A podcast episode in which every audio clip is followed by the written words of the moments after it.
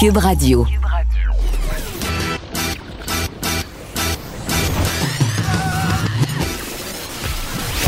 Pour elle, il n'y a jamais de mauvaise question. De 13 à 15. Les effronter. Avec Geneviève Peterson.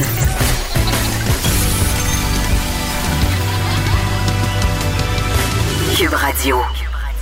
Salut, bienvenue à l'émission. On va être pour la prochaine heure et demie ensemble. Évidemment, on va s'en aller très, très bientôt, comme à notre nouvelle habitude, au point de presse quotidien du gouvernement Legault. Mais avant, je vais vous dire, on aura un peu plus tôt, tout de suite après euh, notre analyse avec Vincent Dessoureau de ce point de presse, on aura Alain Deneau.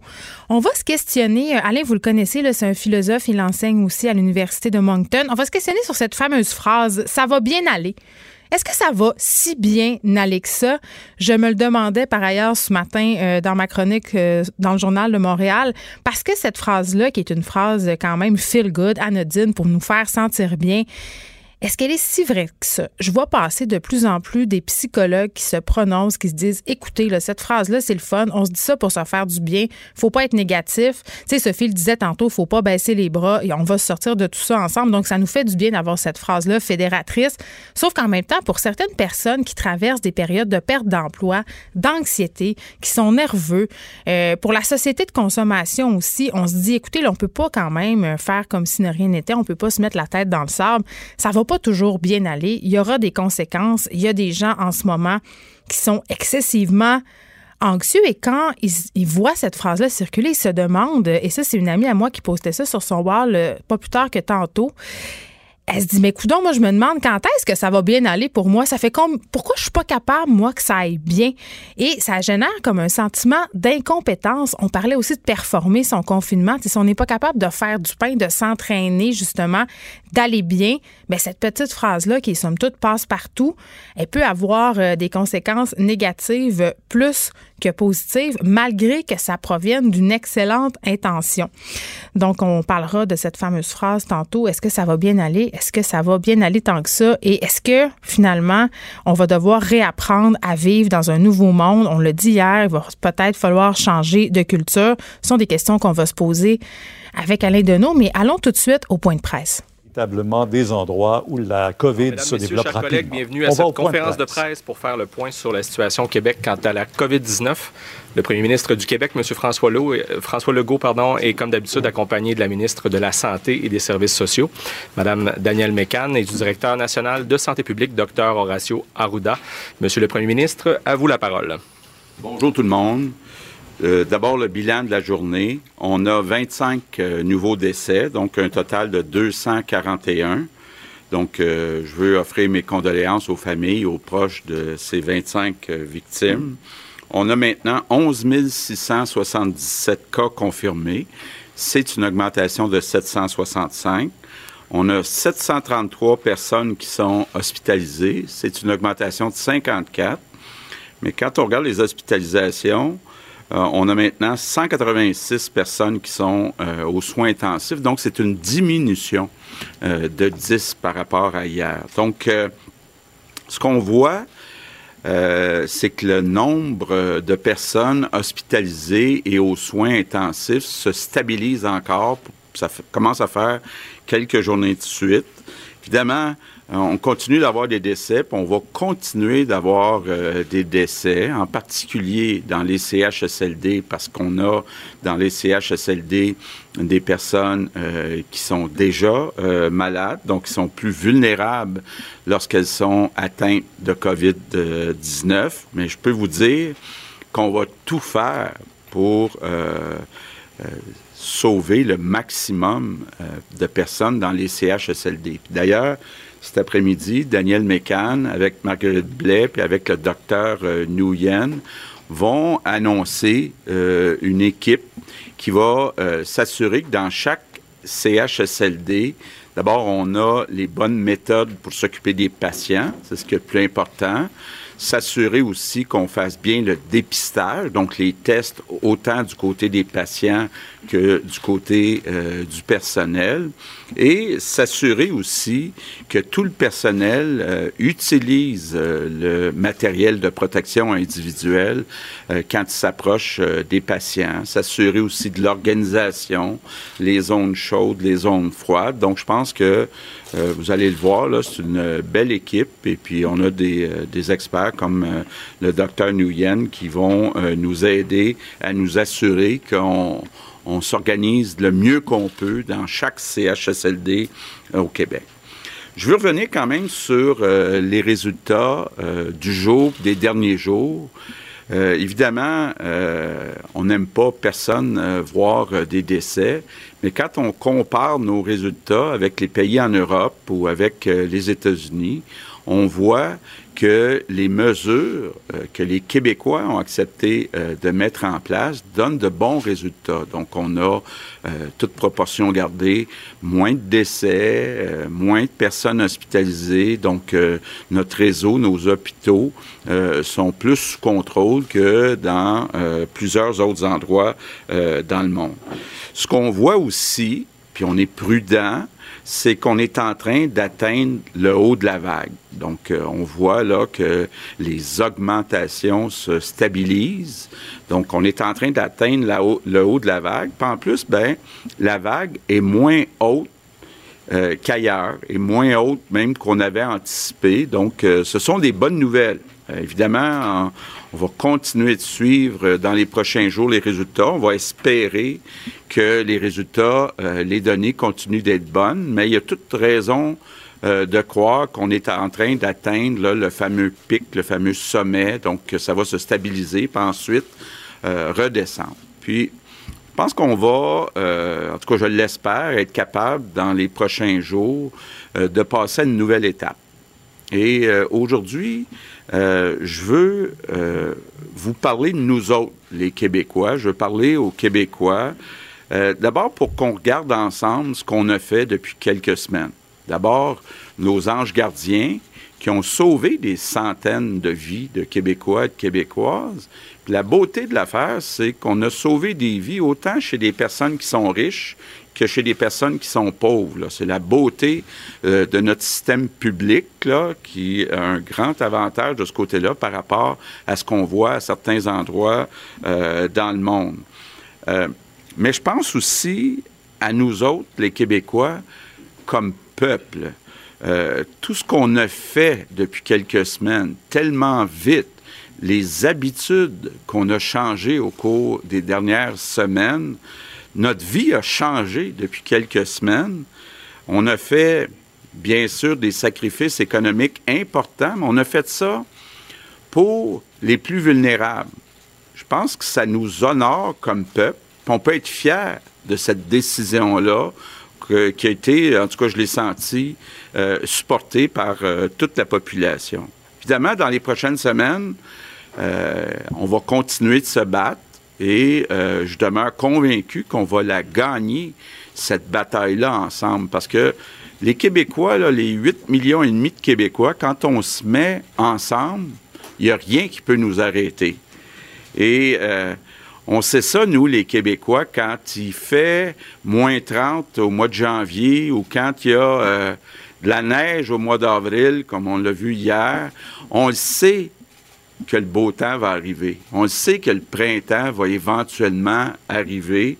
Et euh, c'est ça que je veux euh, dire aux Québécois. Les beaux jours s'en viennent. Bientôt, encore une fois, si tout se passe euh, comme, on, le voit depuis quelques jours, on va pouvoir recommencer avec prudence à réouvrir l'économie, à retrouver une vie plus normale. On va le faire d'une façon intelligente. On va euh, le faire en gardant des nouvelles bonnes habitudes qu'on a prises dans les dernières semaines.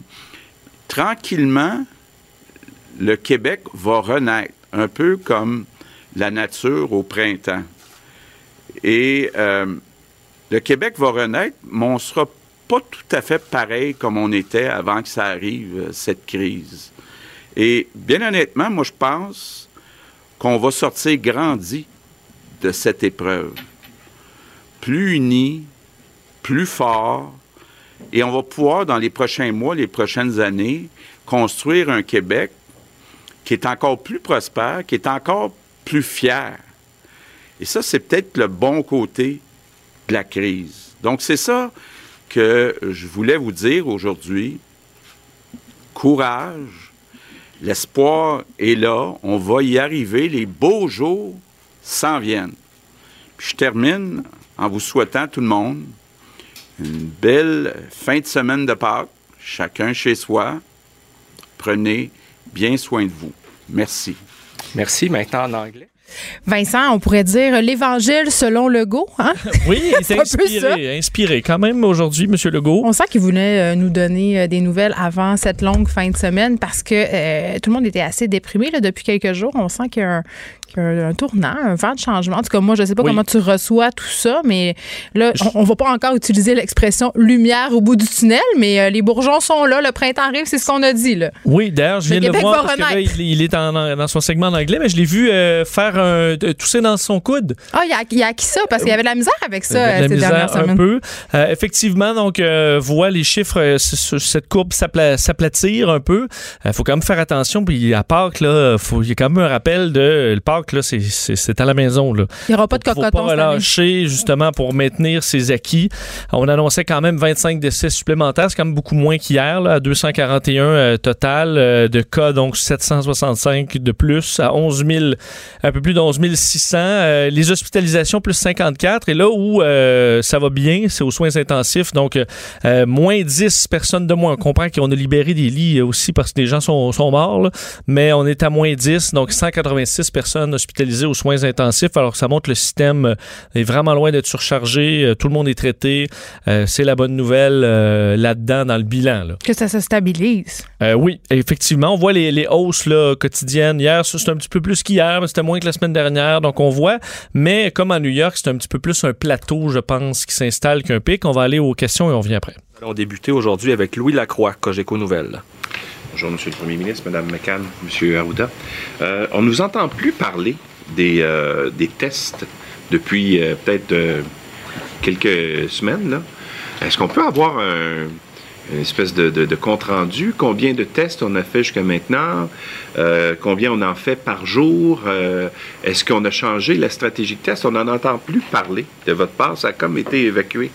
Euh, euh, des, statistiques que vous donnez. Je comprends qu'il y en a beaucoup. Oui, mais je vais laisser le docteur Arruda euh, compléter, mais quand on se compare, puis à chaque soir, moi je regarde les autres pays, les autres États, on est à peu près à 13 000 tests par million d'habitants. On est, avec l'Allemagne, un des pays, un des États qui a le plus testé jusqu'à présent. On continue à ajouter 3, 4 000, 5 000 tests euh, par jour. Mais quand on regarde ça au cumulatif, là, euh, par exemple, si on se compare avec l'Ontario, on a euh, plus du double par million d'habitants de tests de fait que l'Ontario. D'ailleurs, vous avez entendu le premier ministre de l'Ontario dire qu'il faut augmenter le nombre de tests. Donc, quand on se compare avec les États-Unis, on a le double, toute proportion gardée, de tests déjà de fait. Puis on continue à le faire. On a changé les priorités, comme je le disais tantôt, entre autres dans les CHSLD, euh, on en fait vraiment une priorité de tester le personnel, tester euh, les résidents, résidentes dans les CHSLD qui sont infectés. Donc, euh, euh, on euh, continue de tester. Je ne sais pas si Dr. Arruda a des chiffres à vous donner. Je n'ai pas des chiffres précis, précis, là, mais je vais vous dire à peu près, on est à 5-6 000 tests et même plus par jour. Ce qu'il faut comprendre aussi, c'est que test, test, test, ça se continue. Il y a effectivement les changements de priorité. Puis je vais vous dire qu'on va ajouter aussi d'autres types de tests qui sont des PCR plus rapides dès que la technologie dont on a parlé, là, euh, qui est en train de se mettre en, en cours. On pourra avoir le résultat dans les 15 prochaines minutes. Et on va ajouter à ça aussi des études de séroprévalence pour vérifier quelle proportion de la population est infectée pour nous aider à mieux planifier euh, ce qui va se passer, notamment cet automne. Fait que notre capacité est là. On, on est encore, et elle va augmenter de façon significative. Peut-être que vous avez un autre tableau, vous. Oui. Le est PM est meilleur que moi. Il a les tableaux, lui. On est rendu à 106 540 euh, tests négatifs, 11 677 euh, positifs, 2 721 sous investigation. Donc, ça continue à augmenter beaucoup. Là, puis, comme je le disais tantôt, on peut être fier. C'était une des méthodes importantes. Il y a deux choses importantes pour bien réussir tester, puis garder les gens euh, les plus éloignés les uns des autres. Et dans cette même veine, vous avez dit, M. Arruda, que vous allez euh, faire des tests euh, en général dans la population. Est-ce que vous avez déjà des statistiques, parce que vous avez commencé à tester dans les CHSLD de façon euh, générale, est-ce que jusqu'à maintenant, vous êtes capable de dégager un certain pourcentage de la population avec les statistiques que vous avez qui est infectée sans le savoir, les fameux asymptomatiques? Est-ce qu'il est trop Parce tôt? que, si vous me permettez, euh, les échantillons qu'on fait dans les CHSLD, etc., c'est des petits volumes qu'on ne peut pas extrapoler à la population générale. Ce serait trop périlleux. Et il y a une circulation probablement dans ces milieux-là qui est plus grande que celle dans la population générale. Ce n'est vraiment que les études de séroprévalence qui vont pouvoir le faire. Puis il faut accumuler les, in- les informations là, en fonction de la caractéristique. Je si vous me permettez, je vais quand même passer un message qui est très important. Nos résultats ont donné des- le, courage du premier ministre en, faisant cette, euh, cette pause importante a donné des résultats exceptionnels parce qu'on ne s'est pas retrouvé dans une situation où le système de santé a, a été complètement euh, euh, arrêté. Il ne faut pas penser, par contre, que parce qu'on a gagné cette bataille-là, qu'on ne doit pas faire les choses adéquatement et différemment, comme le dit le premier ministre. C'est-à-dire qu'une ouverture, une ouverture qui serait, mettons, rapide comme on-off, entraînerait que des gens qui pas été exposés, notamment des personnes en haut de 60 ans, deviendraient malades. Puis on pourrait se retrouver avec les mêmes problèmes qu'on aurait voulu prévenir, euh, je dirais, cet hiver. C'est-à-dire revenir avec des, courbes. Ça, c'est pas moi qui le dis, c'est tout le monde, partout dans le monde. Et donc, on doit réouvrir, on doit le faire avec patience, je vous dirais, patience, mais aussi progressivement, parce qu'il n'y a personne qui veut qu'on reste dans cet état-là. Psychologiquement, c'est trop difficile. On est les premiers. On ne veut pas être des dictateurs, mais on veut éviter qu'on re- re- reprenne, euh, je vous dirais, un- une hausse importante, exponentielle, qu'on a évité au cours euh, des prochaines semaines. Mais je pense que ça, si les Québécois écoutent ce qu'on va leur prescrire, entre guillemets, puis avec des jours meilleurs, avec un regard printanier, si vous me permettez, pour euh, là- là-dessus, je pense qu'on va, on, va le réussir. Mais il faut surtout euh, être prudent de ne pas penser que c'est bar open euh, demain matin par rapport à la distanciation sociale comme telle. Prochaine question, Tommy Chouinard, La Presse. Bonjour. On comprend aujourd'hui que les transferts de patients vers les CHSLD, ce ne sera plus possible. Combien il y a eu de ces transferts-là depuis le début de la crise et considérez-vous, Monsieur le Premier ministre, que c'était une erreur de procéder à ces transferts?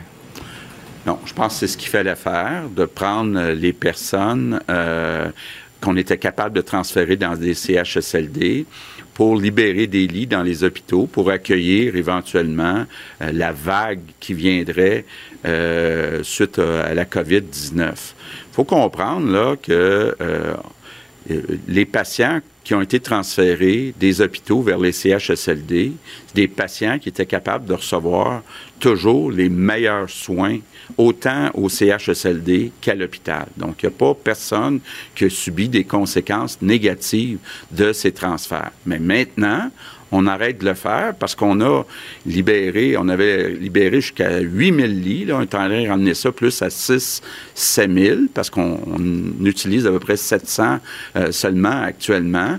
Donc, ce sera plus nécessaire de continuer à transférer des patients des hôpitaux vers les CHSLD. Mais c'était correct de le faire, puis il n'y a pas personne, en tout cas, moi, je me suis assuré de ça, qui a souffert euh, de ces transferts-là sur la qualité des services qui ont été donnés. Monsieur le Premier ministre, vous permettez, moi, je, veux euh, compléter euh, ce que Monsieur le Premier ministre, Premier ministre vient de dire en, ajoutant aussi que on a aussi transféré des gens dans des ressources intermédiaires et des ressources de type familial. Alors, ça aussi, ça fait partie hein, de, de milieux de vie pour les personnes âgées, effectivement. Euh, c'est quelque chose qu'on fait régulièrement euh, dans le réseau et il fallait, le faire de façon impérative parce qu'effectivement, il fallait être préparé pour le pire scénario. Hein, je pense que c'est la chose responsable à faire en milieu hospitalier. Là, maintenant, évidemment, les choses changent, les choses évoluent et euh, on, arrête les transferts de nouvelles personnes en RI, en RTF et dans les CHSLD pour le moment. Euh, effectivement, c'est cessé. Mais au début et au départ, c'était nécessaire de le faire. J'aimerais si vous permettez. Euh, vous allez voir, partout dans le monde, il y a eu des travailleurs de la santé puis des gens qui ont été infectés. Au début, ici, on a eu un profil associé à des voyages. Mais une chose qu'on avait sous-estimée, puis ça c'est vrai partout dans le monde, puis ce n'est que récemment qu'on l'a vu, c'est la question des porteurs asymptomatiques et des gens qui n'ont pas de symptômes ou très peu et qui sont contaminés. C'est arrivé dans le CHSLD, mais si ces patients-là étaient restés en milieu hospitalier, je vais vous dire une chose, il aurait pas avoir des travailleurs de la santé qui auraient été infectés puis qui les auraient euh, euh, euh, rendus malades. Parce que malheureusement, les personnes qui sont en CHSLD sont souvent des gens beaucoup plus malades et donc plus à risque d'avoir des décès.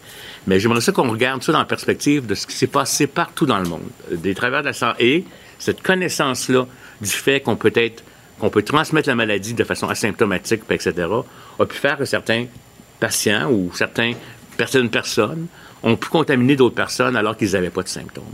Maintenant, on le sait. On ne le savait pas à une certaine époque. Puis c'était comme ça dans tout le monde. Puis vous allez voir, vous pourrez aller regarder la littérature pour revoir cela. Dans le fond, ça a été un facteur majeur. Puis c'est ça, un des facteurs qui fait c'est une maladie qui se transmet beaucoup, malheureusement, à cause que, malheureusement, avant même d'avoir des symptômes, puis ça, on ne savait pas ça au début, je ne disais pas ça au début, hein. on disait c'est surtout les gens symptomatiques, mais là, on se rend compte que c'est pas ça. Et des apprentissages, ça démontre la nouveauté du virus qui est apparu quelque part en décembre, janvier, puis là, on est rendu au mois d'avril, mais on en apprend beaucoup plus. Puis on va en apprendre encore sur ce virus-là. Rapidement sous question. Oui, euh, Monsieur le Premier ministre, vous comparez beaucoup euh, au niveau des décès avec ce qui se passe en Europe. Lorsque l'on compare au Canada, il est clair que le taux de décès par 100 000 habitants au Québec est deux fois supérieur à ce qu'on voit dans le reste du Canada. Qu'est-ce qui explique cette situation? Et comme il y a beaucoup de décès dans les CHSLD, est-ce que les pratiques qui ont eu cours depuis le début de la pandémie peuvent être en partie responsables de la situation? D'abord, si on veut se comparer, il faut se comparer avec des provinces qui ont des grandes villes. Donc, euh, on parle de Toronto, peut-être jusqu'à un certain point, euh, Vancouver. Bon, comme on l'a dit, on était euh, malchanceux d'une certaine façon à cause de la semaine de relâche. C'est qu'on a eu beaucoup de gens qui ont voyagé pendant la semaine de relâche au pire moment. Euh, L'Ontario était comme une- avec une semaine de relâche deux semaines plus, plus tard qui a été annulée. Donc, il y a cet effet-là. Il y a le fait aussi que, puis on est en train encore de l'analyser, il y a quand même beaucoup de liens entre Montréal et New York, beaucoup de liens entre Montréal et la France. Et on sait que la France, c'est très difficile, euh, euh, même encore actuellement. Question, Geneviève Lajoie, Journal de Québec, Journal Vincent, euh, une première question qui porte euh, sur les tests. Ça faisait longtemps quand même, ben longtemps entre guillemets, qu'on n'en avait pas entendu parler. C'est moi où on sent une petite rivalité entre Arruda et le premier ministre Legault? Des fois, c'est pas la première fois. On Ils se comprend tirent la pipe un peu. Des fois, les gens qui travaillent ensemble tout le temps, euh, qui sont pas habitués là, six jours, semaine ou sept, ça peut Comme un vieux mener couple. des fois, ouais, des petites, des petites pointes ça et là. Mais il faut qu'ils gardent ça pour eux là, le plus possible. là. On, on- on le souhaite. Mais euh, donc effectivement, quand même quelques infos dans ce qui, de ce qui a été dit là, concernant les tests. Euh, donc, on est encore à 5-6 000 tests par jour. Là, on l'avait dit qu'on on avait changé quand même pas mal les stratégies. Euh, qu'on attend les tests plus rapides là, bientôt, les fameux tests en 15-30 minutes qui vont quand même changer la donne là, dans, à bien des endroits. devait être approuvé par Santé Canada aujourd'hui, par ailleurs, ces tests rapides. Il faut euh, les distribuer. Ensuite, il y aura peut-être un petit délai là-dessus aussi. Mais euh, ça s'en vient. Les tests d'anticorps aussi pour aller voir ceux qui ont des anticorps. Ben, ensuite, vous avez votre...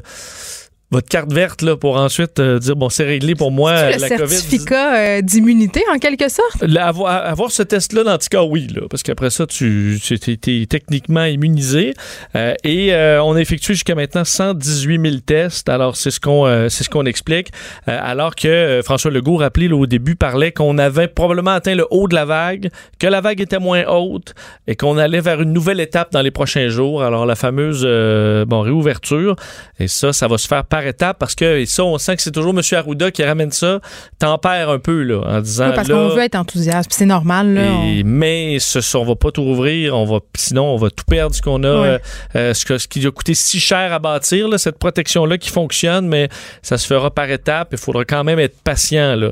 On sent que le vendredi, on tente de faire un bilan. Il n'y a pas eu quand même d'annonce majeure, si ce n'est euh, que par rapport au CHSLD, les nouvelles équipes. Oui, euh, des équipes qui vont euh, s'assurer, et ce- on aura les détails euh, dans les prochaines heures, mais vont s'assurer des bonnes pratiques en CHSLD. Alors, des équipes qui vont aller vérifier l'utilisation des masques. Est-ce que c'est bien utilisé? Est-ce que le personnel les, installe de façon adéquate? Les zones le chaudes et, et froides, est-ce qu'on on protège ces zones-là de la bonne façon? Est-ce qu'on gère les tests de la bonne façon aussi? Alors, question de s'assurer que tout soit uniforme et bien fait dans les bonnes pratiques. C'est une bonne nouvelle euh, parce qu'on, à mon avis, les standards sont peut-être pas les mêmes partout et on veut s'assurer que ce soit dans tous les CHSLD du Québec. Puis on sent aussi dans les questions des journalistes qu'on veut avoir des réponses par rapport à justement cette situation qui continue de préoccuper dans les CHSLD. Oui, euh, d'ailleurs, on comprenait là, bon, qu'on on arrête le transfert de patients vers les CHSLD, Ouais. euh, mais c'est selon la réponse de François Legault, c'est pas parce qu'on voyait ça comme une source de danger, mais vraiment parce que maintenant on a les lits là, pour euh, garder ces personnes-là à l'hôpital, parce que les lits, on en a moins besoin que prévu. Là, on on en avait libéré jusqu'à 8000. Là, on va descendre ça à 6000. Euh, alors, est-ce qu'on peut... envisager là, que des chirurgies finalement qu'on avait reportées, on recommence à en faire certaines pour ramener des lits? Euh, parce que c'est c'est vrai que garder 8000 lits vides présentement, il y a des gens dans le milieu de la santé qui font rien, là, qui attendent depuis des, jours et des jours qu'il y ait des patients. Euh, et là, vu que la vague n'arrive pas de patients de la COVID-19, on va ramener des patients qui ont besoin d'autres choses et d'autres traitements. Alors, mais il faut faire ça tranquillement parce que lorsque tu fais une chirurgie, la personne peut être aux soins intensifs pendant plusieurs jours. Et là, si tu as une vague inattendue, ben là, il faut que tu les libères et il est trop tard. Je comprends que c'est un, c'est un équilibre, mais on sent qu'on se dirige vers la libération de certains lits là, qui étaient en attente. Du côté de chez Justin Trudeau, pardon, on a fait le point euh, quand même hier euh, quand il a parlé du- de la longueur qu'on pourrait espérer euh, pour le confinement. Il a parlé d'un an, une an et demi. Les gens ont vraiment, là, j'ai senti une espèce de panique, en tout cas du moins euh, par rapport à ce que je voyais circuler sur les médias sociaux, à cette fameuse reprise de la vie normale. Oui, mais je pense que c'est quand même mal compris. parce que. Ça m'apparaissait, il n'y avait rien de nouveau dans ce que Justin Trudeau a dit hier. là.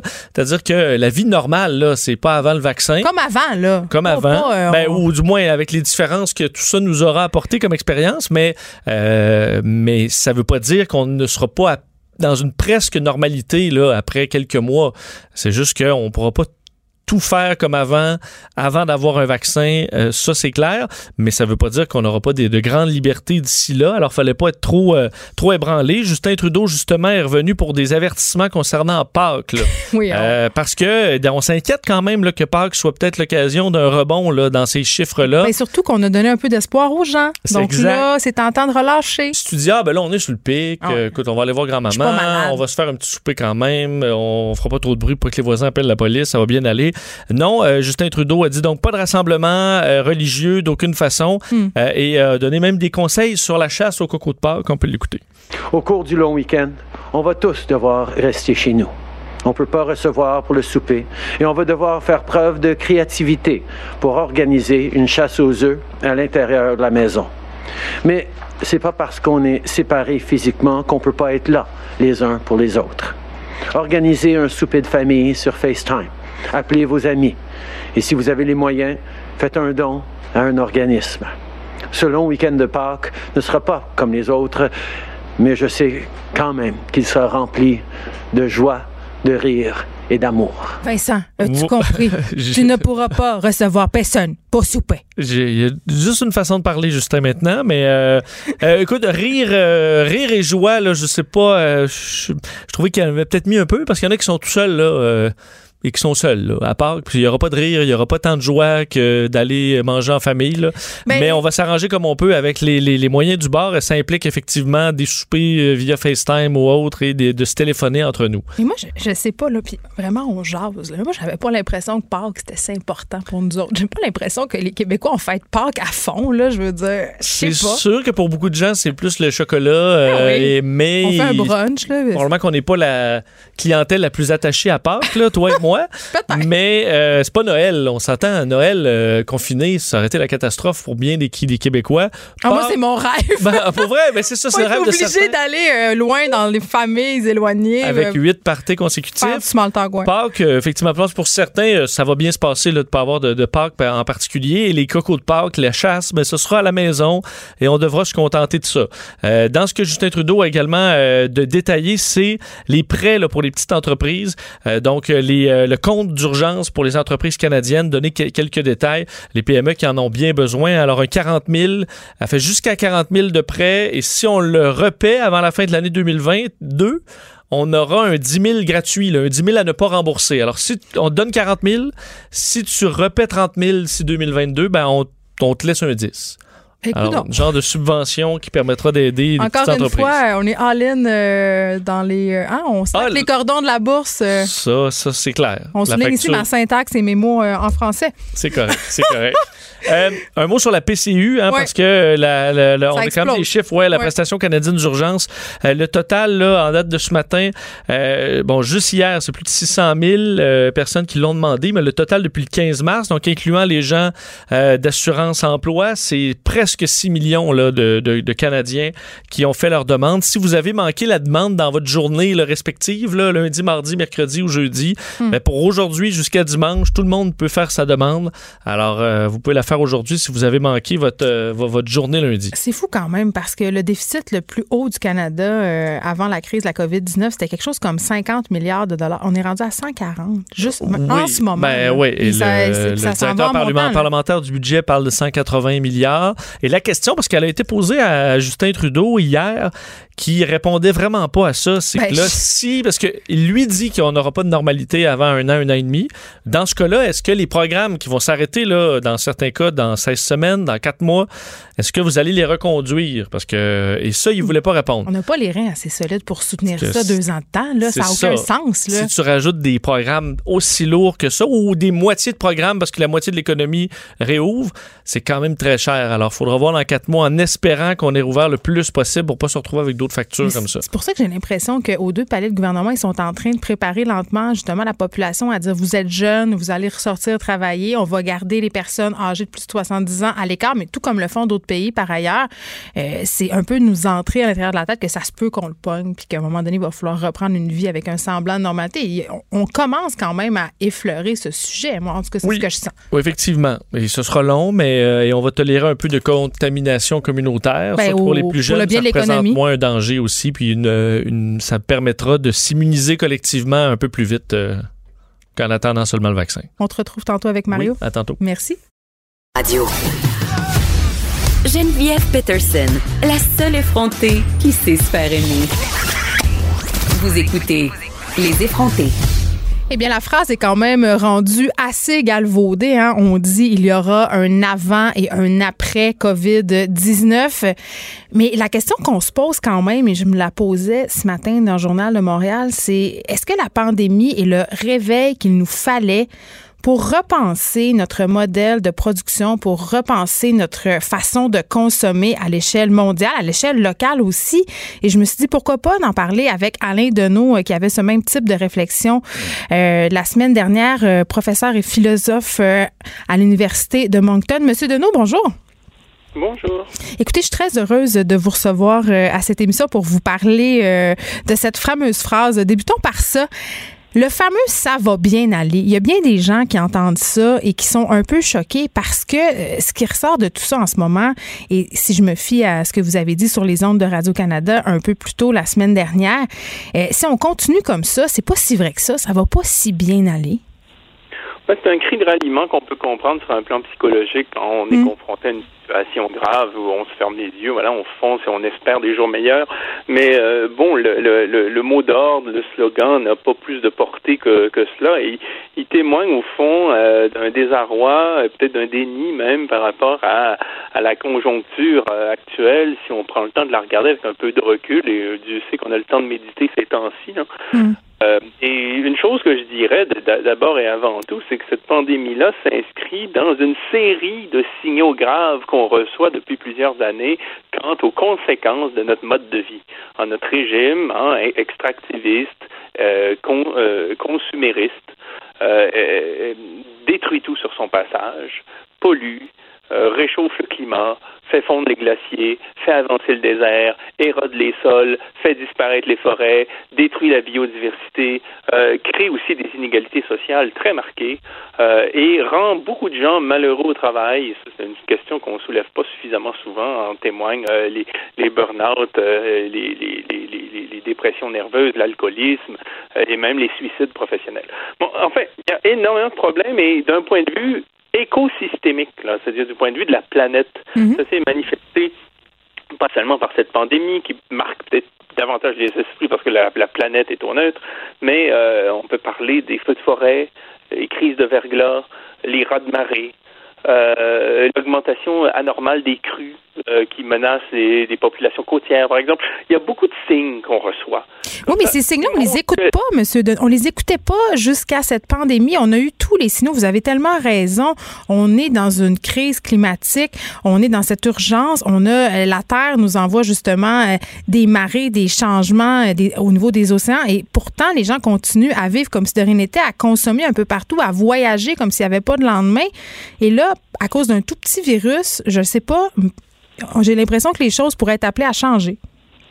C'est en tout cas un palier dans la prise de conscience. J'ai l'impression qu'il y a toute une catégorie de la population, mais surtout, et surtout, là, je vais insister là-dessus, des idéologues, des gens qui sont pouvoir, qui représentent des grands intérêts financiers, industriels, et suite, qui n'ont pas intérêt à ce que les choses changent et qui vont tout faire pour cultiver l'idée qu'après la tempête, il y aura le calme, hein, que l'autre versant de la montagne nous promet hein, d'atteindre un plateau qui sera semblable à ce qu'on a connu, ainsi de suite. Et donc, j'ai l'impression qu'on sera encore, au fond, attiré par des euh, scénarios un peu normatifs où on va nous présenter, au fond, le passé, le, le, passé qu'on a quitté il y a quelques semaines comme étant, au fond, euh, dans l'avenir. Mais mais mais euh, il y a quand même un choc là qui, euh, qui, qui, qui marque les gens, le coup porte, et j'ai l'impression qu'il suffira que d'autres signes s'ajoutent, et il y en aura, pour qu'à un moment donné, on se dise ce régime-là nous fait trop souffrir, il est trop instable, il n'est pas fiable, il n'est pas viable, il met en péril notre descendance, hein, nos enfants, nos petits-enfants et nous-mêmes, tellement ça va vite.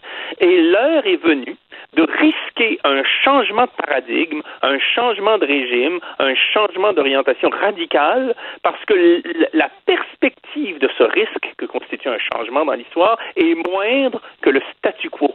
C'est-à-dire rester dans ce régime qui est écocide, qui est inique, qui est impérialiste, et on l'a vu pendant des décennies, voire quelques siècles là, dans la modernité, hein, et à terme indésirable. On ne peut pas continuer comme ça dans cette illusion de la consommation à l'infini, de la production à l'infini, de l'extractivisme, hein, le, le, fait de toujours extraire de la terre tout ce qu'on peut y trouver, même si ce sont des ressources non renouvelables, hein, qu'on est en train de détruire à tout jamais on va se dire non, on est allé trop loin, on a fait preuve de ce que les Grecs anciens appelaient une hubris, hein, on a mm. abusé de notre pouvoir, hein, on a défié les dieux, on aurait dû une certaine époque, et on va revenir à un mode de vie beaucoup plus raisonnable. Quand on va fabriquer un objet, on va s'assurer qu'il dure, on va pas le fabriquer pour qu'il brise dans deux ans, pour que la personne qui l'a acheté le remplace aussitôt à partir du neuf.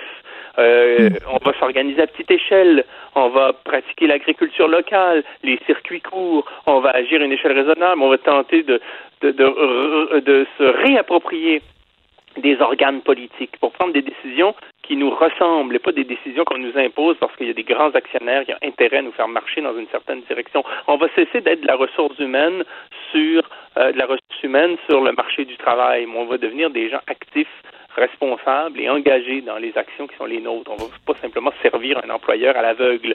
Bon, ainsi de suite. Il y a beaucoup de choses qui peuvent se passer. Je suis convaincu, moi, que le 21e siècle sera un siècle de changement, un siècle qui va supposer un changement de paradigme en ce qui concerne notre rapport au monde. Cela dit, ce changement-là, on a le choix entre le subir ou l'assumer. Et si on le subit, on risque de le subir sous la forme de la coercition et de la violence, mm. aussi bien de l'assumer en changeant de régime d'une manière concertée et solidaire. Monsieur Deneau, est-ce que euh, on est en train un peu, euh, est-ce que vous êtes en train de nous dire qu'on aurait atteint les limites de la mondialisation et les limites aussi du système capitaliste? Ben, je, je, on a, les, les, marxistes se sont tellement trompés en, en, un siècle et demi en prédisant la fin du capitalisme qu'on a fini par penser qu'il était éternel. Euh, en tous les cas, ce capitalisme-là, je veux dire, je j'aime pas trop me lancer dans des prédictions, mais ce qu'on, si on se place dans de 80% des gens dans la planète, le capitalisme ne les concerne pas. Ou s'il les concerne, c'est sur un mode autoritaire et euh, d'exploitation, un mode d'exploitation euh, de, de, de, des ressources et des, des travailleurs. Ben, exactement. Si vous êtes un, un, travailleur chinois qui gagne un dollar par mois, ou si vous êtes un Malien qui est soumis euh, au mm. dictat d'une société minière, ou si vous êtes, euh, je veux dire, un Congolais qui a une société pétrolière au visage depuis des décennies, vous comprenez que le capitalisme vise simplement à, à, spolier des ressources euh, au profit d'actionnaires qui sont les seuls, et là j'insiste là-dessus, seuls depuis des décennies à profiter de la croissance. Hein. C'est ni les prolétaires ni la classe moyenne qui en profitent, c'est les grands actionnaires. Aujourd'hui, on est à un stade où même ces actionnaires-là, dans ce système-là qui est façonné par eux et pour eux, se trouvent en quelque sorte à épuiser effectivement les dernières ressources qui sont à leur disposition sur le temps long de l'histoire. il reste peut-être encore quelques décennies tout au plus, mais ça ne pourra pas durer. Quand on en est à chercher du pétrole à 3000 mètres sous les eaux ou dans de la boue en Alberta et puis du gaz dans des cailloux. Ou d'extraire euh, du minerai sur des glaciers. Sais. Dans des cratères énormes, c'est qu'on est désespéré. Mais en même temps, il y a une question qui me taraude quand on parle de tout ça. Puis évidemment, c'est des réflexions qu'on a en ce moment socialement parce que c'est un moment intellectuel aussi. C'est pas juste une pandémie. Là. Le capitalisme, quand même, il y en a plusieurs le capitalisme, on le sait, euh, il y a des lacunes. Ce capitalisme-là, ils sont, elles sont manifestes, mais en fin de compte, au, bout, est-ce que c'est pas le système qui a le mieux fonctionné? Je veux dire, qu'est-ce qu'on peut proposer d'autre? Moi, c'est, je vois l'impasse. Euh, on pourrait. Le, capital. faut savoir ce que c'est le capitalisme. Hein, et en, en deux mots très rapidement. Le capitalisme, il concerne le capital. Hmm. Hein, le capital, hein, c'est de, ce sont des actifs excédentaires. Très peu de gens peuvent bénéficier du capitalisme dans le sens où le capital concerne des actifs dont on n'a pas besoin. Ce sont des usines, des brevets, de la matière première, euh, de la main d'œuvre. Hein, bon, et le capitalisme, au fond, concerne un capital que détiennent une minorité, que détient une minorité de gens. Et hmm. Ce système-là ne peut pas être compatible avec la démocratie qui concerne tout le monde. Il n'y a pas de compatibilité entre le capitalisme et la démocratie. Le capitalisme consiste en un régime qui favorise la croissance du capital de ceux qui en ont. Hein? Et ceux qui en ont, ils se comptent sur euh, les doigts d'une main à peu près là, dans un dans une société. Hein. C'est-à-dire c'est très peu de gens euh, détiennent des capitaux. On peut avoir un peu d'épargne, mais c'est pas du capital, ça. Et le capitalisme suppose que des acteurs privés ont énormément de pouvoir sur le cours des choses. Je trouve ça, moi, inquiétant que ce soit une poignée d'actionnaires qui ait accès à, la pharmacologie, à la production de médicaments, euh, à, l'agroalimentaire, c'est-à-dire à, l'agriculture, aux, denrées comestibles, à la culture, euh, à l'eau dans certains pays, euh, au transport, au pétrole, aux énergies. Ce n'est pas normal que ce soit pour générer des actifs. En même temps, ça s'est effondré en quelques jours. Pardon? Ces, ces, grands, euh, ces grandes compagnies, là, ces privilégiés qui ont accès justement à ce, ce, capital dont vous parlez, tout ça s'est effondré en à peine quelques jours. Là. Ils sont remis en question en ce moment, ces grands géants-là. Je veux dire, le gouvernement investit des milliards de dollars pour les aider à se maintenir en place. Oui, c'est euh, e-, exceptionnel. Ce ne sont pas toutes les filières. Cela dit, Amazon ne souffre pas euh, actuellement. Non, au contraire. et ces grandes entreprises-là sont les plus à même hein, d'absorber le choc, contrairement à des PME, par mm. exemple. Euh, et surtout, euh, c'est parce que le virus dont on parle, la pandémie dont on parle, vise aussi la classe dominante que tout d'un coup on en fait une affaire d'État. Il suffirait que ce soit strictement euh, des catégories marginales qui soient touchées pour que la vie continue comme d'habitude et sans doute qu'on en parle très peu.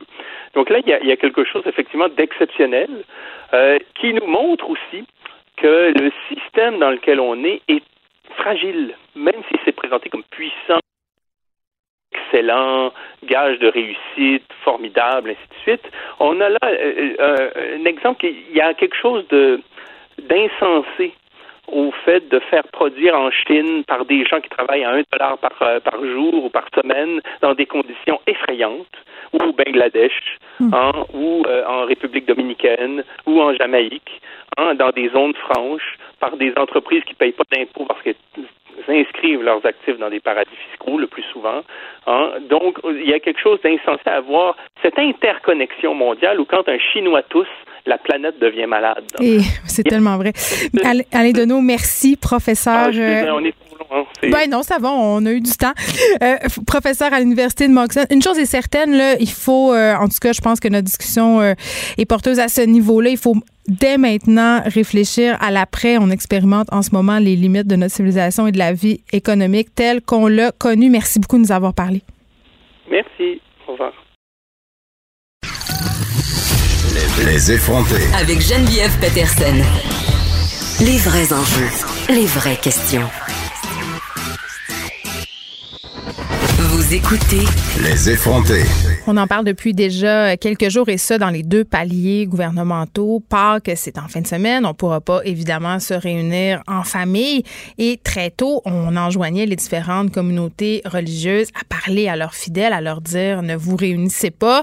Et vraiment, euh, on est dans un mois assez fertile là, en fête religieuse. Pâques chrétienne, Pâques juive, Ramadan. Et évidemment, rien de tout ça ne pourra être célébré comme avant. J'en parle tout de suite avec Alain Pronkin, spécialiste des religions. Bonjour Alain. Oui, bonjour Geneviève. Écoute, euh, c'est une première dans l'histoire de l'humanité. Euh, Tout est appelé à changer. On ne célébrera pas Pâques comme à notre habitude. Oh non, peut-être il y a ou peut-être au niveau de la deuxième guerre mondiale qu'il y a eu des petits Ouais. changements là, mais quand même mineurs. Mais On les gens se réunissaient quand même. Mais là, c'est vraiment majeur. Personnellement, j'ai jamais vu ça. Je pense pas que c'est arrivé dans l'histoire de l'humanité euh, que la Pâque chrétienne, la Pâque juive et le Ramadan, parce qu'en plus, il y a le Ramadan, ça change de mois d'année en année. Le Ramadan commence le 23 avril et c'est une des fêtes les plus importantes chez les musulmans parce que c'est le mois où le Coran a été révélé au prophète. Et, et eux, à ce moment-là, c'est comme chez les chrétiens, c'est comme chez les juifs, on se rassemble et on mange d'une façon collective. C'est des festins à chaque soir quand on arrive à la rupture du jeûne. Donc, tu as trois grandes religions.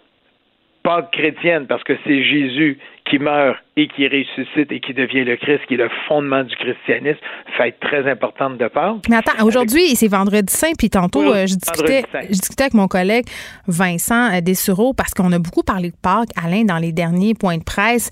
Moi, j'avais pas l'impression, en tout cas, euh, puis c'est peut-être euh, mon âge ou ma, ma laïcité, là, mais j'avais pas l'impression que Pâques, c'était une fête aussi importante pour les Québécois que ça. Ah oui, oui. À Pâques, là, t'as- t'as- t'as- un, les églises sont pleines. Il y a deux fois par année que les églises sont pleines, à Noël et à Pâques. OK.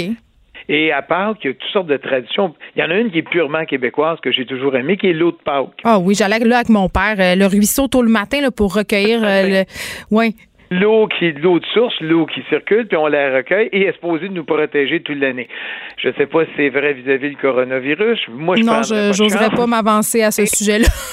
Mais c'est une tradition qui est purement québécoise, là, puis que moi j'ai toujours aimé là, quand les gens, puis là, tu vois ça partout dans les villages, les gens vont chercher l'eau de Pâques. Mais tu sais ce qu'on disait, on disait que cette eau-là, parce que quand tu laisses de l'eau euh, dans un récipient au bout d'un certain nombre Ah de bon. temps, euh, c'est dégueulasse, mais l'eau de Pâques, miraculeusement, resterait bonne à boire toute l'année. Bon, j'ai jamais essayé, mais je dois dire que, oui, moi aussi, mais j'aimais bien ça, euh, aller, euh, on appelait ça cueillir l'eau de Pâques avec mon père très tôt le matin euh, à la Pâques, mais n'empêche, bon, il y a Pâques, notre Pâques, il y a la Pâques juive, il y a la Pâques... Ouais. Ouais. Et la Pâque juive, elle, c'est qu'on symbolise la sortie d'Égypte, la libération du peuple quand on arrive en terre promise.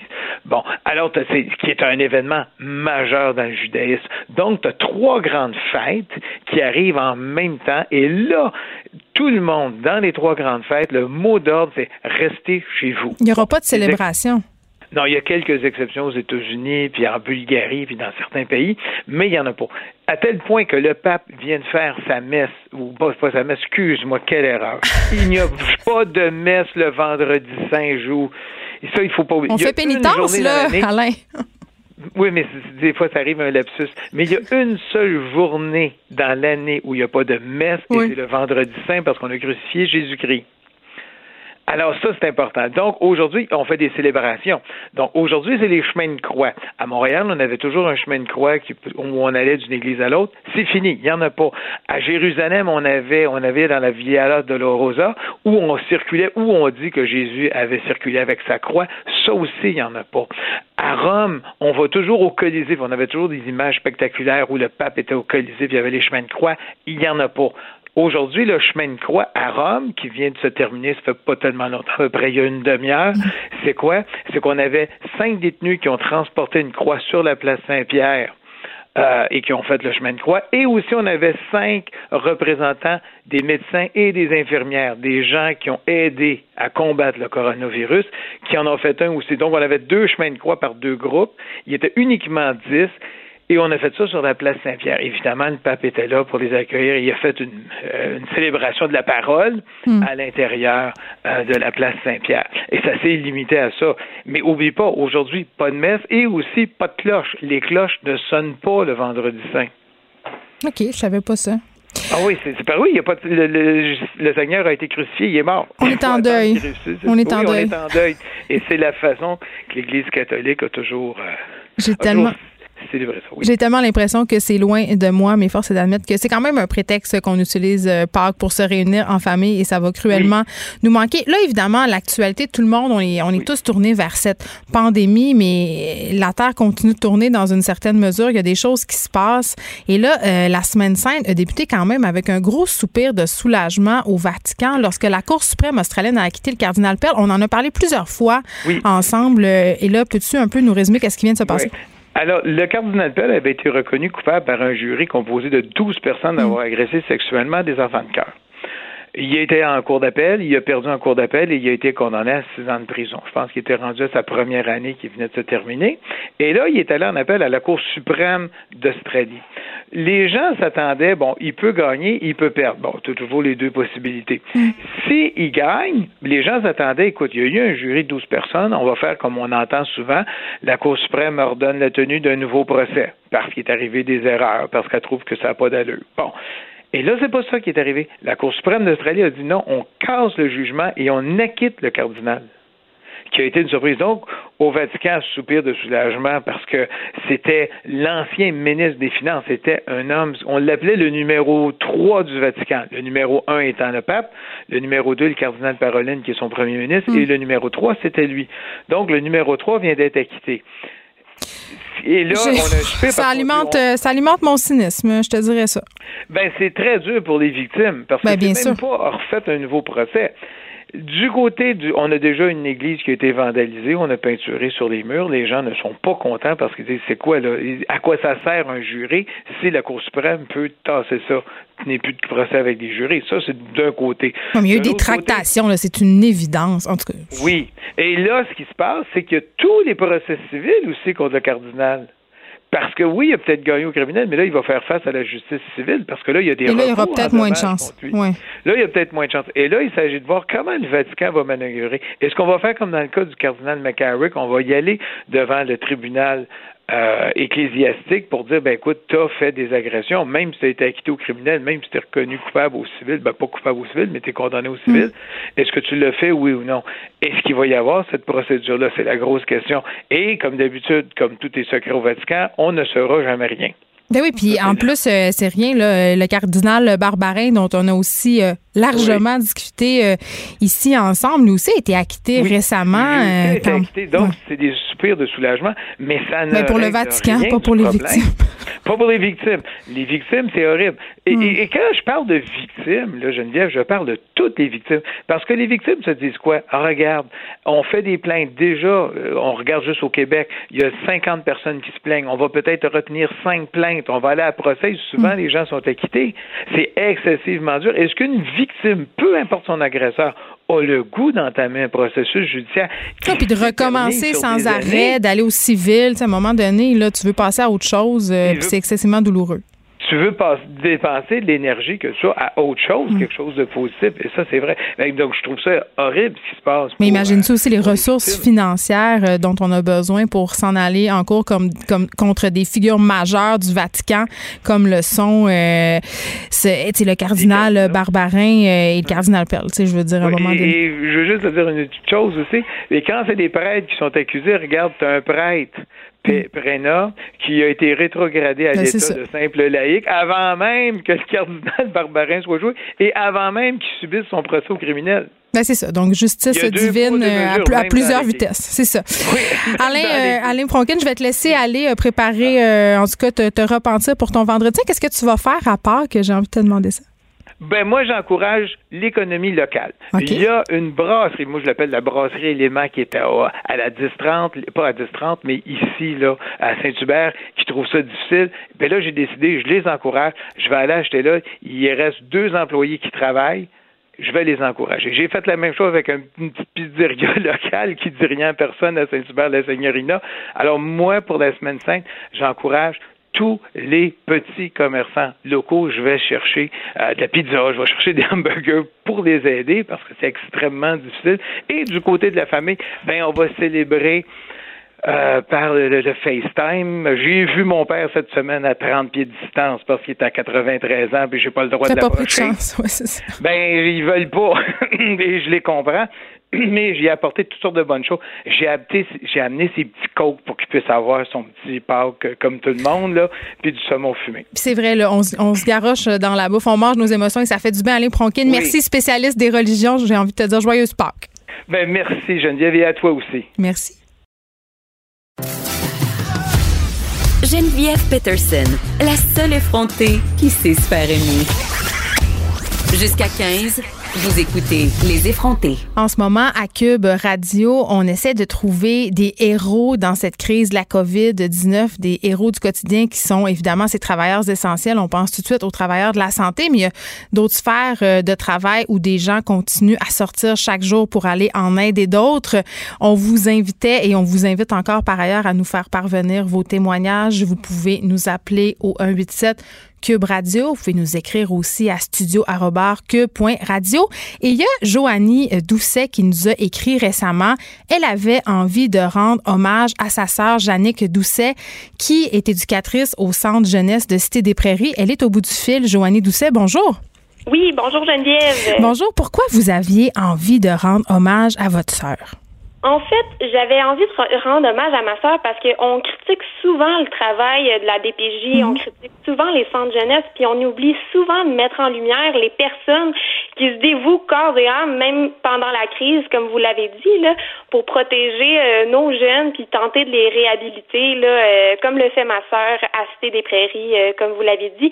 Puis Cité des Prairies, c'est un centre jeunesse où est-ce qu'ils reçoivent les cas les plus complexes de la DPJ et les mineurs qui ont aussi les crimes les plus graves. Donc, euh, disons que c'est un contexte assez particulier. Là.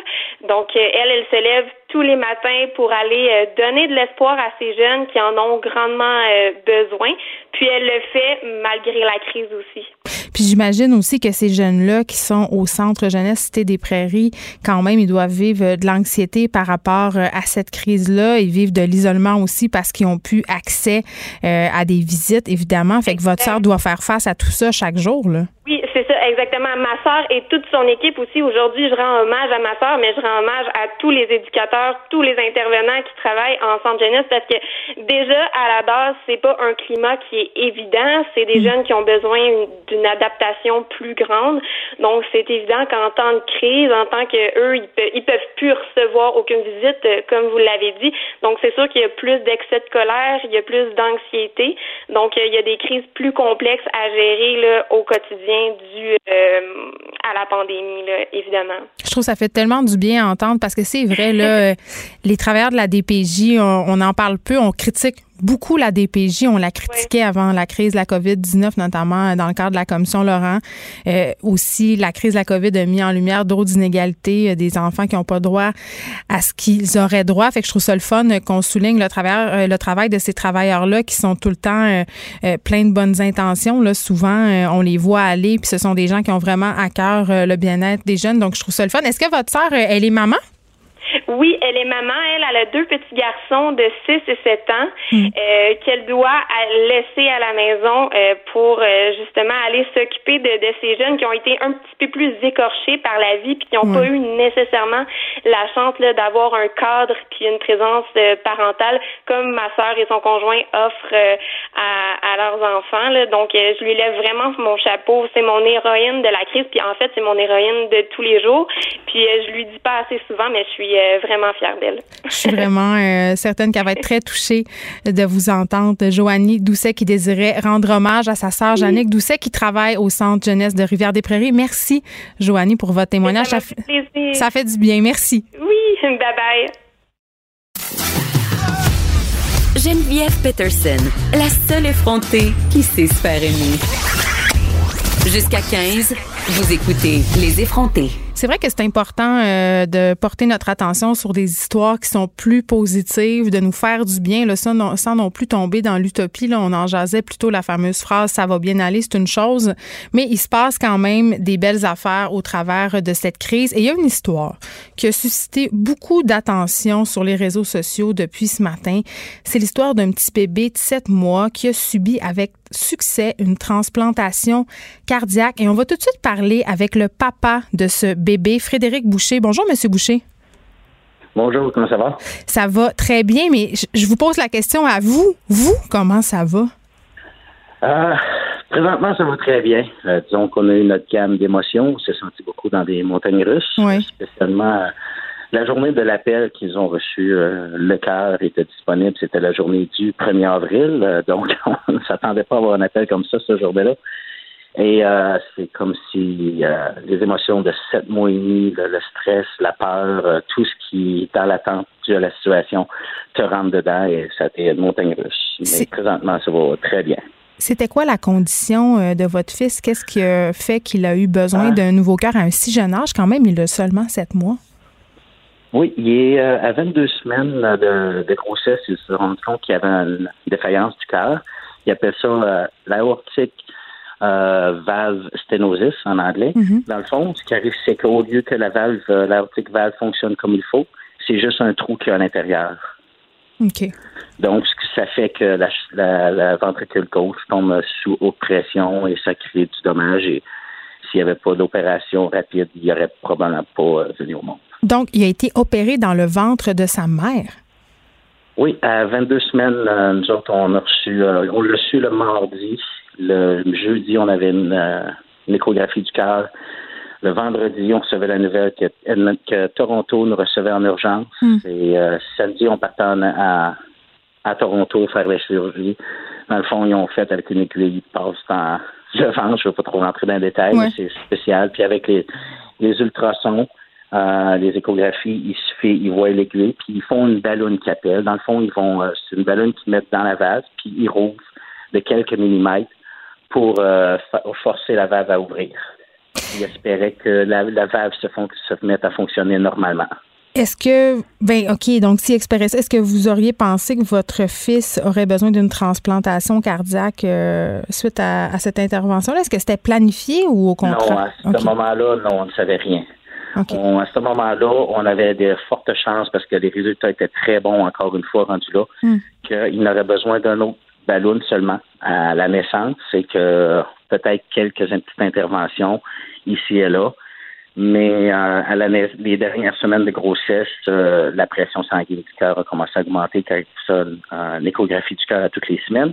Hmm. Et euh, ils ont commencé à voir qu'il y avait des problèmes encore. Et à la naissance, euh, 24 heures après, moins de 24 heures après sa naissance, ils ont dû refaire une deuxième ballonne au cœur. Donc, il y a eu plusieurs Et- interventions, là. Oui, euh, au, total, avant la, avant la transplantation, il y a eu six interventions. Et mon Dieu. C'est des, c'est par cathéter, là, par la jambe, mais la première, la première, à cause que le- le- la pression sanguine était tellement haute qu'il y a eu euh, perforation, donc il y a eu des petites complications. Mais après ça, ça a toujours, euh, il y a eu des multiples opérations. Ils ont mis des stents, qui appellent des genres de petits morceaux de, Mm. de tuyaux, si tu veux, pour euh, des raccourcis pour le sang, pour enlever la pression. Puis là, bon, vous recevez euh, cet appel-là début avril. On vous annonce qu'on a un cœur euh, pour votre bébé. Subir une transplantation cardiaque dans ce contexte-là, là, quand c'est notre enfant, on est dans une pandémie mondiale, est-ce que ça vous inquiétait? Euh, oui, énormément. On peut pas, on peut pas se l'enlever. l'opération en soi, c'est stressant, tu sais. Oui, mais en fait, il, il était supposé de subir une opération à cœur ouvert deux semaines plus tard. Mais l'opération à cœur ouvert est encore plus risquée, tandis que la transplantation était beaucoup moins risquée, comme ils nous ont dit. C'est, dur à comprendre, mais ils nous ont expliqué que le- la, toute la transplantation était vraiment plus facile à faire. Donc, on était, ils nous avaient rassuré beaucoup, mais ça reste énormément de stress. Puis le, le virus, ben, t'as toujours peur qu'il peut être plus facilement atteint, puis il peut être plus en, il peut être euh, plus à risque dans le fond. Donc oui, le stress était énormément haut pour ça. Puis là, euh, votre fils, son nom, c'est Owen. Il il se remet bien de cette opération-là en ce moment? Euh, oui, énormément bien. Les, les, les- on a parlé justement parce qu'on a là on fait des vidéoconférences. parce qu'on a, moi, j'ai pas le droit à l'accès à l'hôpital dû au virus. Euh, donc, je reste avec ma fille. Puis la personne, la personne nous a dit qu'il l'appelle leur petit rockstar parce que justement, il se remet extrêmement bien. Euh, il était supposé désintuber après 4 à 7 jours, puis après 48 heures, il le désintubait parce que sa rémission allait si bien. Donc, il lutte comme un champion. Oui, énormément, oui. Puis bon, par rapport à, cette COVID, vous me dites qu'il est plus vulnérable. Je pense que ça faisait partie euh, aussi du message que vous lanciez ce matin sur les médias sociaux. Là. Vous enjoignez la population justement à faire attention parce qu'on parle beaucoup des personnes âgées, mais euh, en ce moment aussi euh, des gens dans la population qui ont subi des opérations qui sont vulnérables. Oui, ben surtout comme mon fils, que présentement, il va avoir des immunopresseurs, de- dépresseurs pour enlever le, réduire le, Le risque de rejet. la défense. Exactement. Donc, les risques de le pogner n'est pas plus gros, mais sont plus dommageables si il l'a. Faut pas, faut pas attendre. Donc, c'est oui, c'est, c'est vraiment là pour euh, demander à la population de faire plus attention pour justement les personnes qui sont pas nécessairement vieux, mais peuvent être atteintes plus facilement puis être plus, plus à risque. On va souhaiter euh, bonne chance au petit Owen ainsi qu'à vous. J'espère que vous allez avoir euh, la chance de vous retrouver bientôt. Frédéric Boucher, papa d'un petit garçon de 7 mois qui vient de subir euh, une transplantation cardiaque en pleine crise de la COVID-19. C'est beau de vous entendre. Merci beaucoup de nous avoir parlé. On entend, euh, avant qu'on s'en aille à la pause, je voulais vous parler, euh, j'avais la réflexion suivante par rapport à Gaétan Barrette, OK? Parce que euh, Gaétan Barrette, ancien ministre de la Santé, qui était pas très, très populaire en passant, est en train en quelque sorte de se refaire une image. En tout cas, c'est ce que je trouve. On l'entend partout un peu dans différents médias. Il commente allègrement, évidemment, la crise de la COVID-19. Il commente aussi la façon dont le gouvernement gère cette crise-là. Il joue un peu au gérant d'estrade, Monsieur Barrette. Et je trouve ça un peu ironique quand on sait quand même qu'il est en partie responsable du beau bordel qu'il y a dans notre système de santé. Et Benoît Dutrisac en parlait justement ce matin euh, à son émission. On peut l'entendre. donner un bain à une personne là, qui, est, qui est vulnérable, une personne âgée de 97 ans, ça mérite un salaire décent, ce que ces gens-là avaient pas. Puis là, tu as des gestionnaires qui ont de la misère à répondre aux questions des familles de ces personnes-là. Il va falloir réfléchir. Puis là, tu as Gaétan Barrette qui se promène dans tous les médias, puis donner son approbation, puis donner son avis, puis de Hey, il a été ministre de la Santé pendant combien d'années, lui, avec les libéraux? Et à qui on disait, les CHSLD, faut s'en occuper. Ben c'est ça. Sais, Gaétan Barrette, est-ce qu'il devrait euh, se garder une petite gêne ou comme euh, le disait euh, ce matin Benoît, est-ce qu'il devrait pas rester un peu chez eux, laisse sa place évidemment aux gens qui travaillent? Je sais pas si son opinion est tant que ça la bienvenue. Benoît disait, c'est comme si Jean Charest donnait son opinion. Hein, avec l'UPAC, on, s'entend que c'est pas toujours bienvenu. Et je veux dire, Gaétan Barrette, il sera là pour répondre peut-être à nos interrogations par rapport à son implication dans cette crise euh, au micro de Mario Dumont à 15 heures. Donc, euh, si j'étais vous, je manquerais pas ça. Ça risque peut-être de brasser un petit peu. Les effrontés. Avec Geneviève Peterson. Les vrais enjeux, les vraies questions. Vous écoutez Les effrontés. Il y a beaucoup de personnes, et j'en suis, là, qui profitent de ce confinement pour découvrir euh, des podcasts, faire du rattrapage. Et si c'est votre cas, je vous invite à aller écouter Deux filles en quarantaine, une espèce de spin-off version confinement de Deux filles le matin. Je vais tout de suite rejoindre l'animatrice Marc-Claude Barrette qui est à la barre de ce podcast. Bonjour Marie-Claude. Bonjour Geneviève. Écoute, là, je veux savoir, je peux pas m'empêcher de te demander comment ça se passe ton confinement à toi? Ben plus je suis occupée, mieux que ça se passe. Je te résumerais ça comme ça parce que, euh, tu sais, à un moment donné, j'ai entendu un psychologue dire à la radio, euh, il faut euh, capter notre attention. Tu sais, il faut toujours essayer de s'occuper l'esprit pour pas trop penser à, à, à l'état dans lequel on est. Tu sais, une espèce de perte de liberté. Hein? Mm. Puis euh, ben on dirait que ça m'a ça m'a rentré dans la tête cette affaire-là. Puis là ben c'est drôle, c'est une journée, deux jours, trois jours à écouter des séries, tout ça, mais à un moment donné, je recevais beaucoup beaucoup de messages dans ma boîte dans ma page Marie-Claude Barrette fan, la page Facebook, je recevais beaucoup de messages en privé, puis je trouvais que les gens commençaient à déprimer.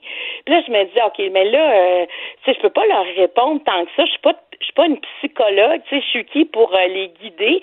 Puis j'ai essayé de faire des Facebook Live, j'ai pas tant aimé ça. Je trouvais que je parlais beaucoup trop là-dedans. puis euh, je me disais, mais comment faire? Puis je parlais tout le temps avec mon euh, producteur au contenu de Deux filles le matin, Jean-Philippe Lavallée, puis il dit, mais tu pourrais faire un podcast. Puis j'étais un podcast? Euh, oui, tu connaissais ça? Ouais. Ben, je connaissais ça un peu quand même, mais tu sais, de là à vouloir faire un podcast, j'étais pas rendu là. Puis finalement, ben, tu sais, euh, j'ai appelé euh, à Cube Radio, j'ai demandé, tu, y aurait-tu une possibilité? Puis ils ont dit oui. Puis moi, j'avais déjà le titre. Moi, je veux faire deux filles en quarantaine. Je veux que ça s'appelle comme ça. Sauf que tu es tout seul. ben oui, parce qu'on n'est pas dans le même état d'esprit, là. Tu sais, je je fais ça dans la chambre d'amis, à la maison, entouré de grosses couvertes en plus, tu sais, pour étouffer le son. Euh, je veux dire, c'est comme pas possible où est-ce que je fais ça, mais, mais en même temps, je trouve que le confinement nous, a, nous amène à être débrouillards avec ce qu'on a, puis on se rend compte finalement qu'on, en tout cas, moi, je me rends compte que je peux faire bien, bien des affaires sans être obligé de me déplacer. Puis, euh, puis finalement, ben mon confinement va assez bien. Mais tu sais, ce matin, il fallait que je sorte, j'avais une obligation, puis euh, il fallait que j'aille dans, dans un commerce là, et tu sais, ça faisait quand même presque trois semaines que j'étais pas allée dans un commerce, là, que j'étais pas allée à nulle part. Puis je me sentais presque en zone de guerre. je me disais, OK, j'avais hâte de revenir à la maison. Là. Fait que on dirait que je m'y fais tranquillement, mais je pense que quand même, euh, moi, j'ai jamais fait d'anxiété. Puis c'est quand même une situation qui qui me fait faire un peu d'anxiété, puis je m'en rends compte dans mon sommeil où, tu sais, je rêve que j'ouvre une porte, puis un mur l'autre bord de la porte, puis je peux jamais... Oui, pas besoin de sortir son dictionnaire des symboles, hein? oui, non, exactement. Exactement. Mais c'est ça, il y a des étapes. Je pense que on vit dans une journée, ça, tu sais, ça, ça, il y a des hauts, il y a des bas. Je vois par contre des amis autour de moi pour qui c'est beaucoup plus difficile. Tu sais, les gens qui vivent seuls, là, euh, je veux dire, euh, après quelques semaines comme ça, euh, c'est le fun, les FaceTime puis tout ça, mais à un moment donné, tu as comme envie de sortir de chez vous, puis tu as envie aussi de, de toucher les gens. Fait que je le sens quand même qu'il y a une baisse là, de d'énergie chez, plusieurs. En parlant euh, d'amis, tu as décidé de recevoir euh, deux de tes amis, Marcia Pilote et Alex Perron. On écoute un petit extrait. De façon générale, ça va bien. Mais tout à coup, des fois, pendant la journée, je tombe en tabarnak, je sais pas pourquoi. Mais je tombe solidement en tabarnak, puis ça revient, puis des fois, tu sais, c'est après avoir lu une nouvelle, après avoir regardé quelque chose. Ce matin, je lisais beaucoup sur euh, euh, les, les, centres pour personnes âgées qui sont submergées, tout ça. Ça touche, puis en même temps, tu dis, je peux-tu faire quelque chose? Qu'est-ce que je peux faire? c'est tout ça qui, des fois, cette impuissance-là, moi, me gosse énormément. Mais je trouve ça intéressant, Marc-Claude, d'entendre Alex, parce que c'est vrai qu'on vit des montagnes russes. Oui. Oui, je, écoute, c'est parce qu'on n'a jamais vécu ça de cette tu sais, moi, j'ai été longtemps alitée. J'ai écrit un mm. livre là-dessus, La couveuse, où j'ai été quatre mois et demi euh, confinée, là, tu sais, dans un lit à à, à pas bouger, à, à pas marcher. Mais c'était pas pareil. Moi, j'étais la seule. Toute, toute la terre continuait de tourner autour de, de moi. Moi, j'étais. Mais en même temps, je savais qu'il allait avoir une fin. Je, tu sais, je, je savais aussi que j'allais avoir. En tout cas, plus ça allait, plus je savais que j'allais avoir un bébé euh, en santé, tout ça. Et mais ça a rien à voir à, à- parce que là, on est on est en forme. On est on n'est pas en convalescence. On n'est pas en vacances non plus.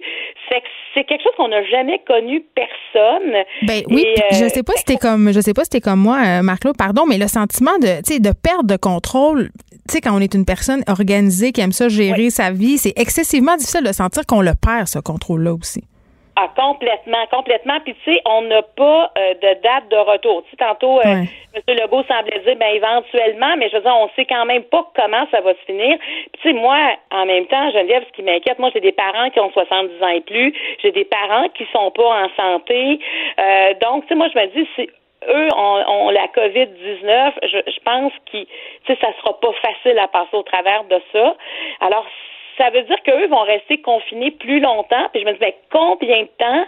Parce que je pense qu'on est plusieurs comme ça à, à, à trouver ça difficile d'avoir euh, cet empêchement de voir nos parents. Puis pourtant, ils sont là. Puis on sait comment le temps est précieux. C'est pour ça que je dis c'est le fun de faire des FaceTime. À un moment donné, on dirait que ça sera plus si drôle que ça non plus faire ça. Alors oui, moi, il y a des fois, je me sens étouffée de, de perdre ma spontanéité, tu sais, de dire, oh, je vais faire ça, je vais aller là, je vais aller le chercher, je vais l'appeler, on va aller manger. Non, là, il n'y a plus rien de ça qui existe. Donc, euh, mais on va en sortir différent de on sera plus jamais pareil moi je pense après cette période-là tant euh, individuellement que collectivement nos valeurs vont sûrement être différentes moi je pense que nos valeurs vont être plus ancrées plus profondes plus familiales euh, plus euh, tu sais près de nous euh, puis j'ai hâte de voir ce que ça va donner mais qui est intéressant quand même, Geneviève, c'est qu'on est dans le pendant. On dirait qu'on est, en- on est tous ensemble en train d'écrire des pages et des pages d'histoire présentement. C'est vrai, puis on documente euh, ça en temps réel. Là, tu as parlé avec euh, Régent Thomas, entre autres, médecin, par rapport justement à, à ces aînés qui vont avoir euh, des séquelles psychologiques. Tu as parlé aussi à la psychologue Rosemary Charret, je crois. Qu'est-ce qu'on va pouvoir entendre en terminant, Marc-Claude, dans les prochains épisodes? Ben, dans les prochains épisodes, euh, lundi, on a Guillaume Duluth, qui est neuropsychologue, qui va venir nous dire que c'est comme ça on se reconstruisait un monde, mais à travers nos quatre murs. Puis il va nous dire où est-ce qu'on est rendu à, à- à la quatrième, cinquième semaine de, de confinement dans, dans les phases. Qu'est-ce qui se passe? On a Marc Pistorio maintenant qui habite Los Angeles, qui est un psychologue qui venait toujours à deux filles avant, qui va venir nous parler des deuils, hein, les personnes qui font des deuils alors qu'ils ne peuvent pas être avec leurs proches au moment du décès. On a aussi euh, Louise Sigouin euh, qui est à la barre de Si on s'aimait, euh, qui va venir nous parler du couple à travers euh, tous ces hauts et ces bas qu'on est en train de vivre. Comment peut-être rescaper son couple parce qu'il y en a pour qui c'est difficile et euh, comment survivre à ça. Donc, euh, puis on va faire une discussion cette semaine avec euh, avec euh, Marie-Soleil Michon puis Jean-Sébastien Girard. La même chose que Marcia et Alex. À chaque semaine, on veut faire ça. Une discussion à trois où est-ce qu'on en est rendu, comment on vit ça, puis comment on voit le retour aussi parce que moi, j'ai beaucoup d'amis dans le milieu artistique et qui n'auront plus rien au retour pendant des mois. Ben oui, puis ça, ça génère euh, de l'anxiété. Là, euh, Marc-Claude, on doit se laisser parce que je dois laisser la place à Mario Dumont.